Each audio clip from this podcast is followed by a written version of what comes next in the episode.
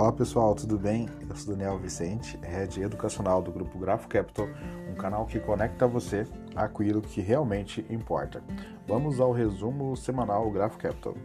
O mercado, o principal índice do mercado de ações, a B3, não sucumbiu ao clima de cautela dos Estados Unidos após a divulgação de números de mercado dos trabalhos americanos. É, ficou em alta de 0,68 aos 118.897 pontos.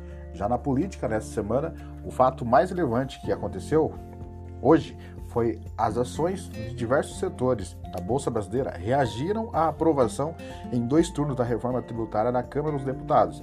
A proposta de emenda à Constituição, a PEC, agora segue para o Senado, mas as discussões só devem ser retomadas em agosto, após o fim do recesso parlamentar é, informal.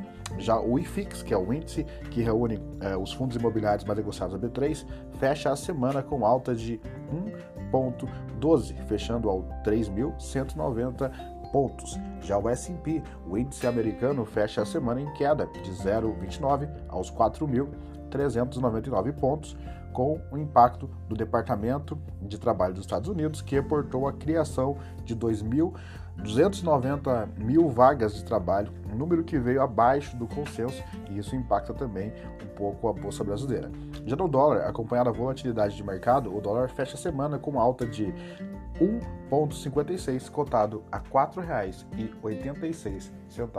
Eu sou Daniel Vicente, Head Educacional do Grupo Graph Capital, canal que conecta você com aquilo que realmente importa. Deus te abençoe, tamo junto e isso é só o começo.